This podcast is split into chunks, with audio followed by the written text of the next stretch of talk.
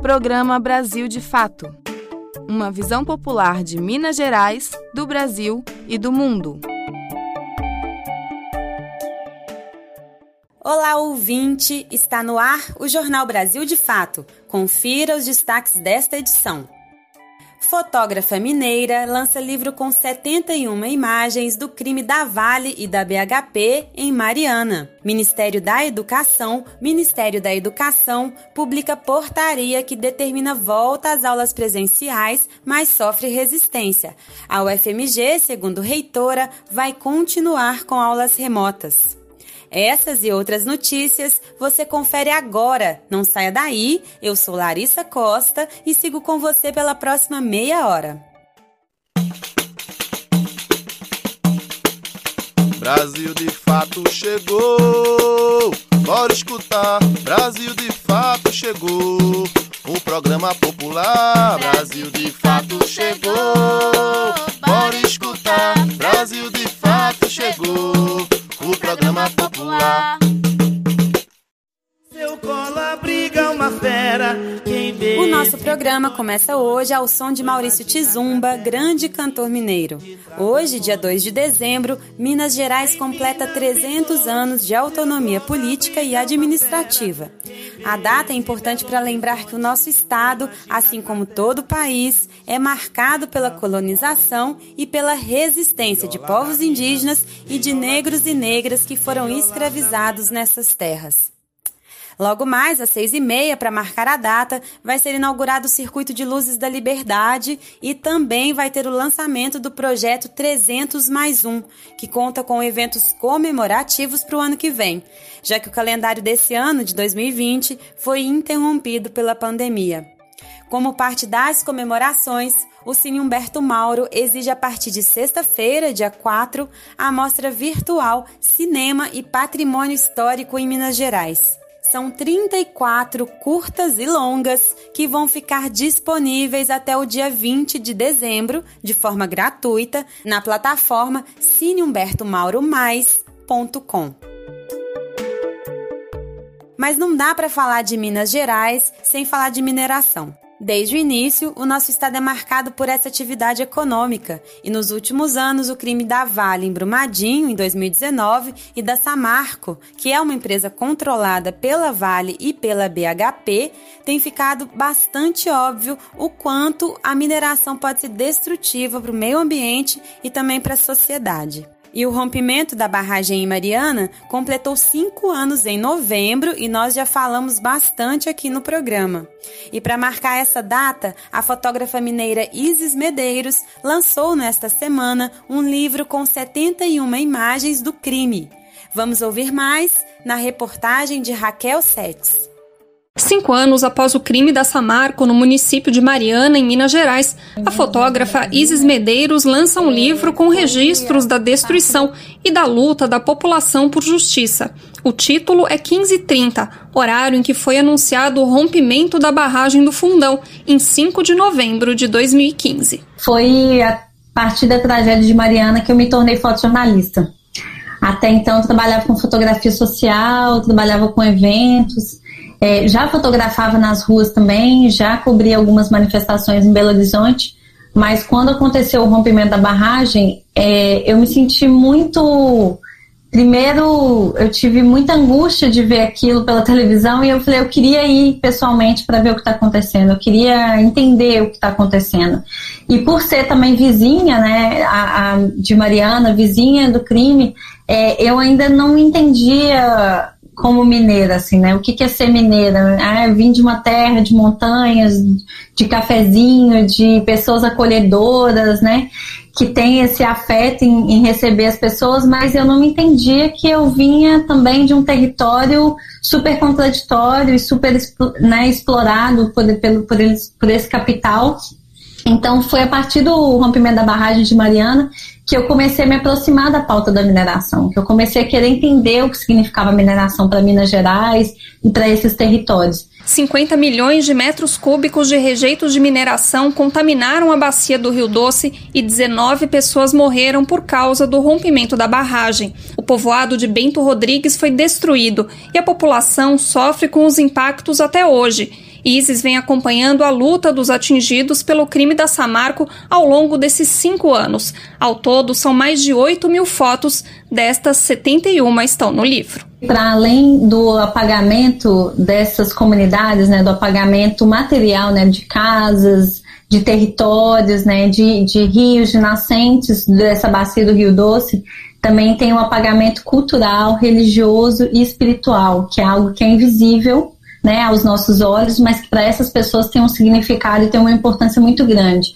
A fotografia tem esse poder de resgatar história, tem esse poder de resgatar a memória das pessoas para algo que para quem está de longe, talvez seja imperceptível, mas para quem está próximo, para quem está vivendo isso no dia a dia, é algo que tem uma relevância muito grande. Para mim, é, o livro ganhou ainda mais força com a participação dessas pessoas, porque foram elas que foram conduzindo, foram me guiando para eu conseguir tomar as decisões que eram necessárias. Para Isis, documentar um cenário de destruição é um desafio a mais para as mulheres. Para as mulheres, de fato, é um lugar mais difícil, é um lugar mais agressivo, muito violento, porque para além né, de, do, do, fotojornalismo tem, tem, também um cenário que vira um cenário de guerra, assim, né, onde ele é muito militarizado, onde ele é muito masculinizado, né.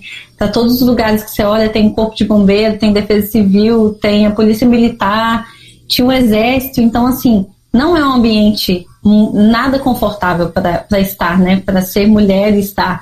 Então, eu acho que a gente precisa ocupar esse espaço, por mais que eles sejam violentos, por mais que eles sejam difíceis, a gente precisa ocupar esses lugares e contar as histórias a partir da nossa ótica, assim, a partir do ponto de vista que a gente tem.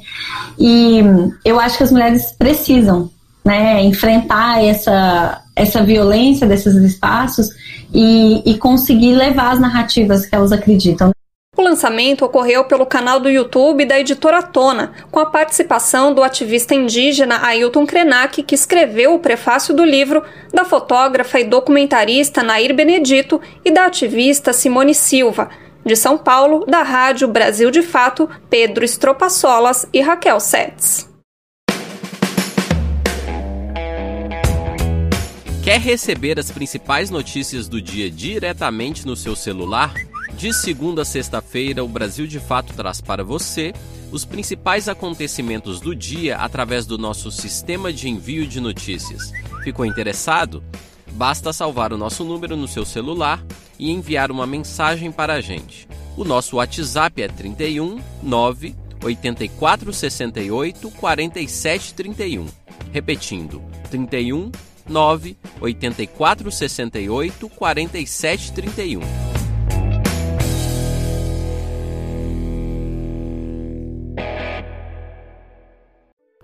E agora vamos falar da pandemia do coronavírus. Os números de contaminação estão subindo rapidamente pelo país. Os dados registrados ontem, dia 1, apontaram quase 60 mil novos casos em 24 horas. Isso não acontecia desde o início de setembro, que é preocupante. Vamos ouvir mais informações na reportagem de Nara Lacerda. Após quase três meses, o Brasil voltou a ter mais de 50 mil novos casos da Covid-19 confirmados em 24 horas.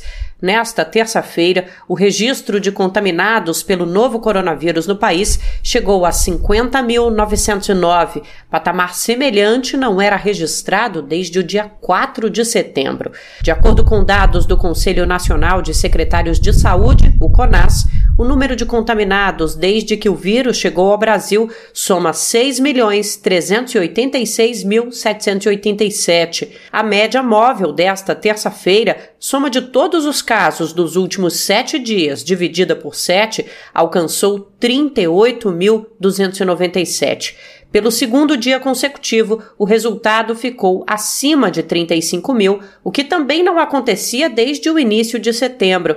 Ainda de acordo com o CONAS, em um dia houve a confirmação de 697 óbitos. O coronavírus já causou a morte de 173.817 pessoas em território nacional. De acordo com projeções da iniciativa GeoCovid, sem nenhuma medida de isolamento social, a demanda por leitos de UTI no Brasil pode dar um salto de cerca de 6,5 mil para mais de 43 mil em um mês. Segundo o secretário de Vigilância em Saúde do Ministério da Saúde, Arnaldo Medeiros, o plano de imunização contra a Covid-19 não será finalizado enquanto a vacina não for registrada na Anvisa. Por mais de uma vez, o governo federal foi cobrado por estados e municípios pela falta de um planejamento prévio. Segundo Medeiros, ainda nesta semana haverá resultados sobre 10 eixos de um futuro plano. Entre eles estão o esquema de distribuição e a definição sobre os públicos prioritários para a imunização.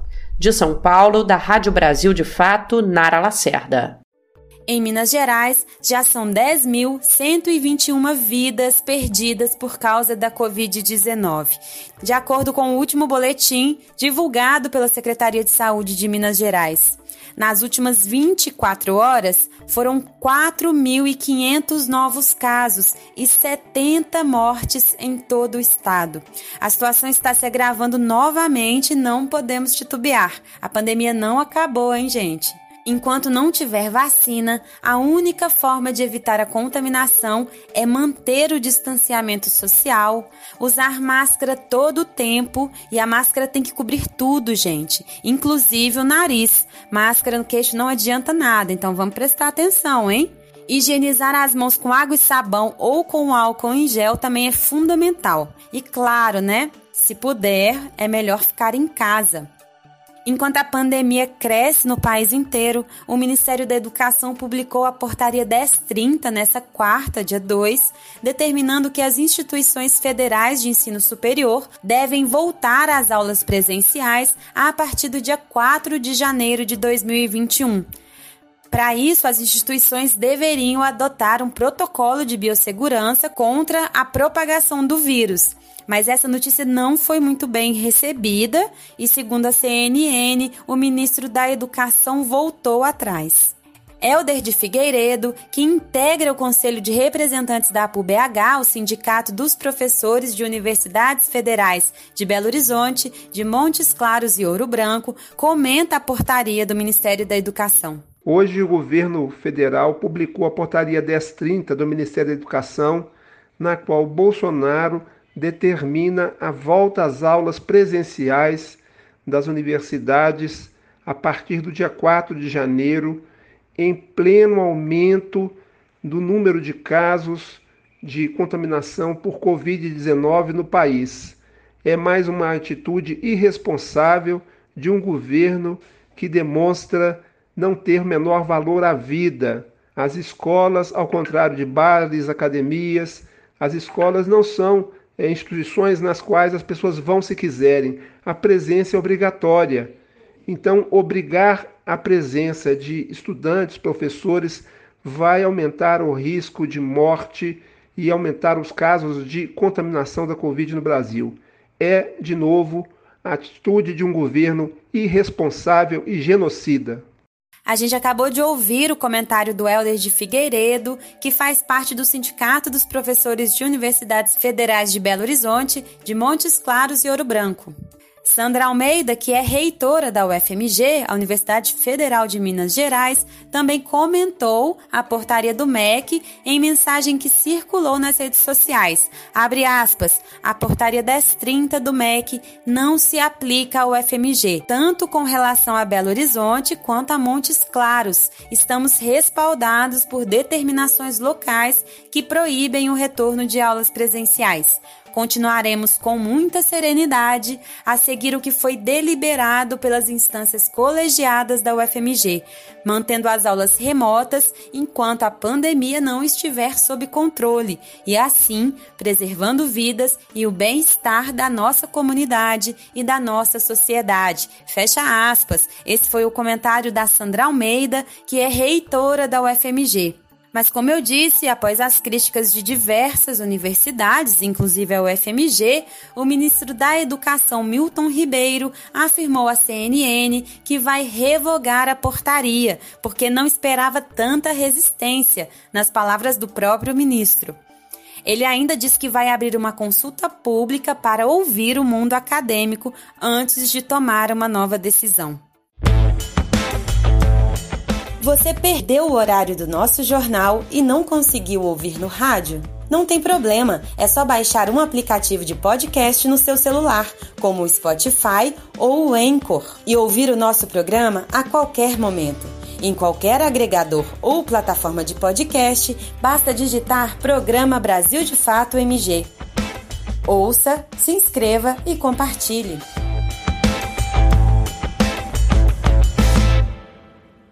E agora vamos falar sobre a conta de luz. A partir deste mês de dezembro, as contas de luz vão ficar mais caras. Isso vai acontecer em todo o país, porque a ANEEL, a Agência Nacional de Energia Elétrica, reativou o sistema de bandeiras tarifárias. Mais informações a gente ouve agora com Caroline Oliveira. A conta de luz de dezembro vai ficar mais cara.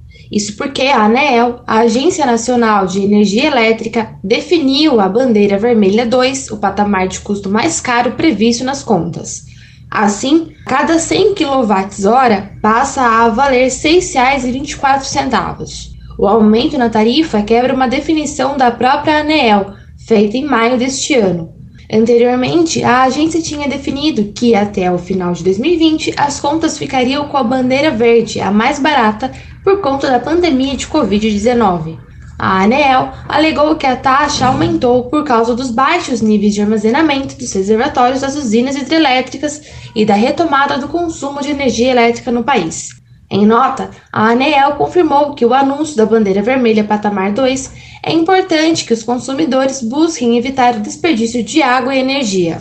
Algumas dicas para economizar são tomar banhos curtos de até 5 minutos utilizar a opção morna do chuveiro, não colocar alimentos quentes dentro da geladeira, regular a temperatura interna da geladeira, deixar um espaço para ventilação atrás da geladeira, utilizar lâmpadas econômicas, utilizar o ferro de passar roupa com menos frequência, assim como a máquina de lavar roupa, e retirar os aparelhos da tomada quando possível. De São Paulo, da Rádio Brasil de Fato, Caroline Oliveira.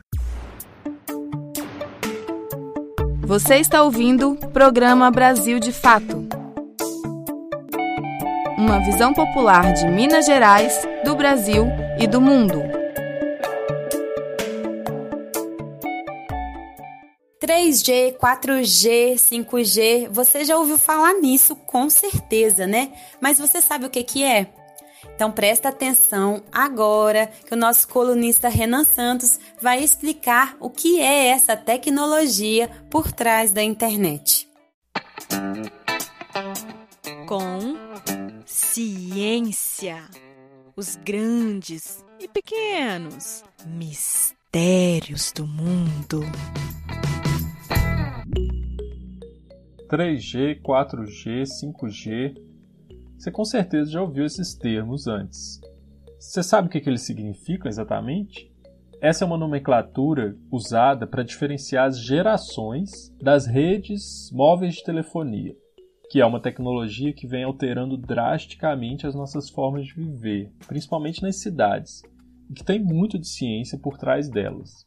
Hoje a gente vai falar um pouquinho sobre essa história. A geração 1, que deu início à telefonia móvel no mundo, foi criada no final dos anos 1970, com base na mesma tecnologia já usada bem antes nos rádios. Ou seja, ondas eletromagnéticas de baixa frequência são emitidas por um aparelho, no caso celular, e captadas por um sistema analógico de antenas espalhado pelo território.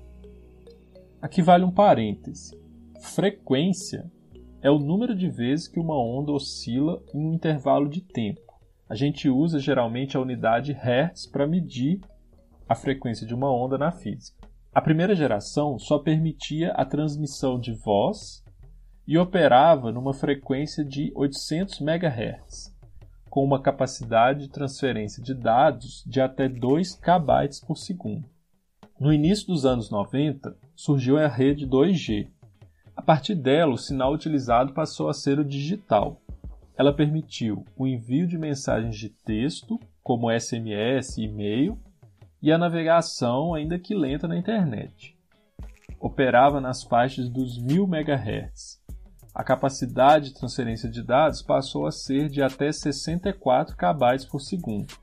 Com frequências de onda na casa dos 2 GHz, os anos 2000 trouxeram para a gente a rede 3G, que possibilitou a criação dos smartphones. Com maiores velocidades de até 2 MB por segundo, tornou-se viável a transmissão de vídeos em tempo real e serviços como os de jogos online. Novamente, após 10 anos, que é o tempo que tem mais ou menos demorado para surgir uma nova geração, surgiu a rede 4G, a qual provavelmente seu celular está conectado hoje. Com uma capacidade de transferência de dados acima dos 1 GB por segundo, a rede 4G popularizou a utilização dos aplicativos de entrega, dos aplicativos de transporte e das TVs por streaming.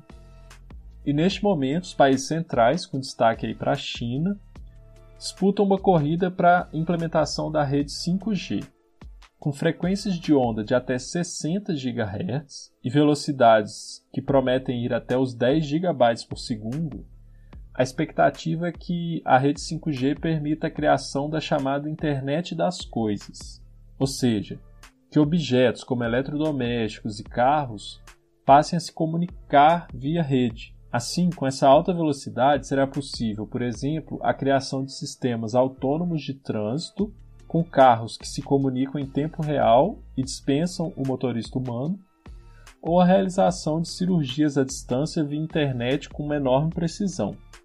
Você deve ter reparado que a cada geração a frequência das ondas aumenta. Só que com isso a penetração delas diminui. Qualquer parede, qualquer obstáculo interfere na propagação dessas ondas, o que exige um sistema maior de antenas espalhadas pelo território. Eis aí um dos desafios hoje para a implementação da rede 5G, inclusive com consequências geopolíticas importantes os Estados Unidos morrem de medo de ver as cidades do mundo inteiro tomadas por antenas chinesas. Arrogantemente, eles querem seguir mantendo esse privilégio só para eles. Eu sou Renan Santos, professor de Biologia e colunista do Brasil de Fato. Um abraço e até a próxima.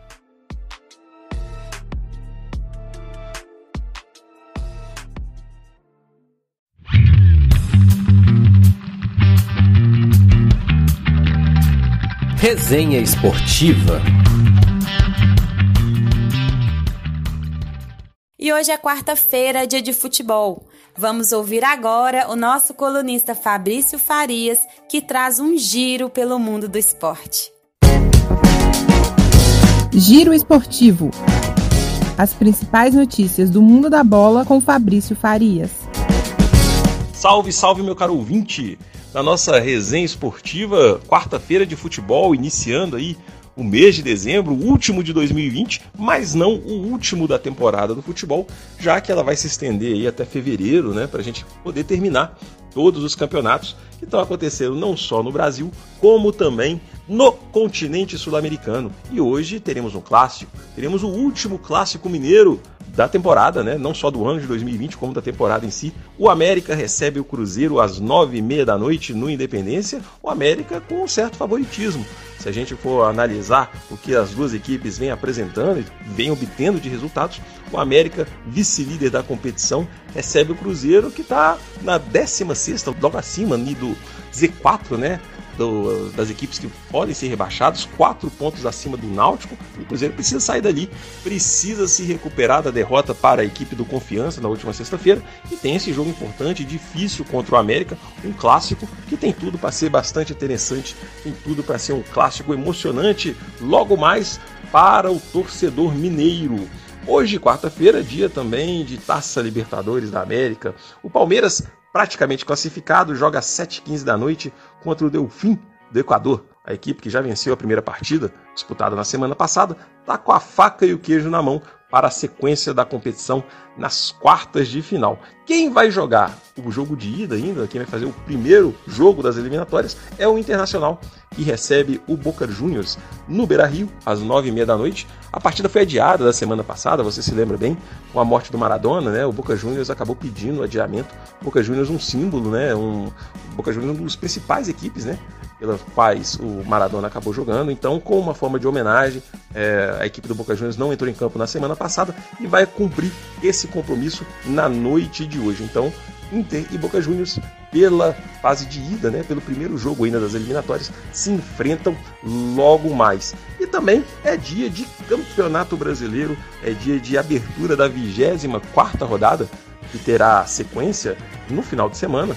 O jogo de hoje é justamente Fortaleza e Corinthians que se enfrentam às nove e meia da noite no Castelão, na capital cearense, iniciando aí mais uma rodada do Campeonato Brasileiro que tem na liderança o Galão, o Galo de São Paulo segue firme na liderança e vai ter aí, né, no final de semana a sua partida contra o Internacional do domingo, uma boa chance aí para tentar manter, né, essa liderança, pelo menos em termos de pontuação, já que a equipe do São Paulo tem jogos a menos, o Flamengo tem um jogo a menos também, o Atlético precisa se garantir. Mas isso é papo para o final de semana. Hoje à noite a gente tem esse cardápio de várias competições para que a gente possa apreciar e passar a noite vendo o nosso futebol. A gente espera com toda certeza que o torcedor possa se divertir, que possa ter aí uma noite de bons jogos para que ele possa aí realmente é, apreciar essa paixão que é o futebol. A gente vai ficando por aqui, voltamos na semana que vem. Vou deixando o meu recado, meu abraço e um desejo de bom final de semana a todo mundo.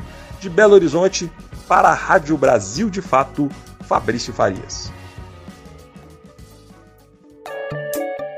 E o programa de hoje fica por aqui. Esta edição teve roteiro meu, Larissa Costa, e os trabalhos técnicos são de Wallace Oliveira. A produção é da equipe de jornalismo do Brasil de Fato. Um abraço e até a próxima.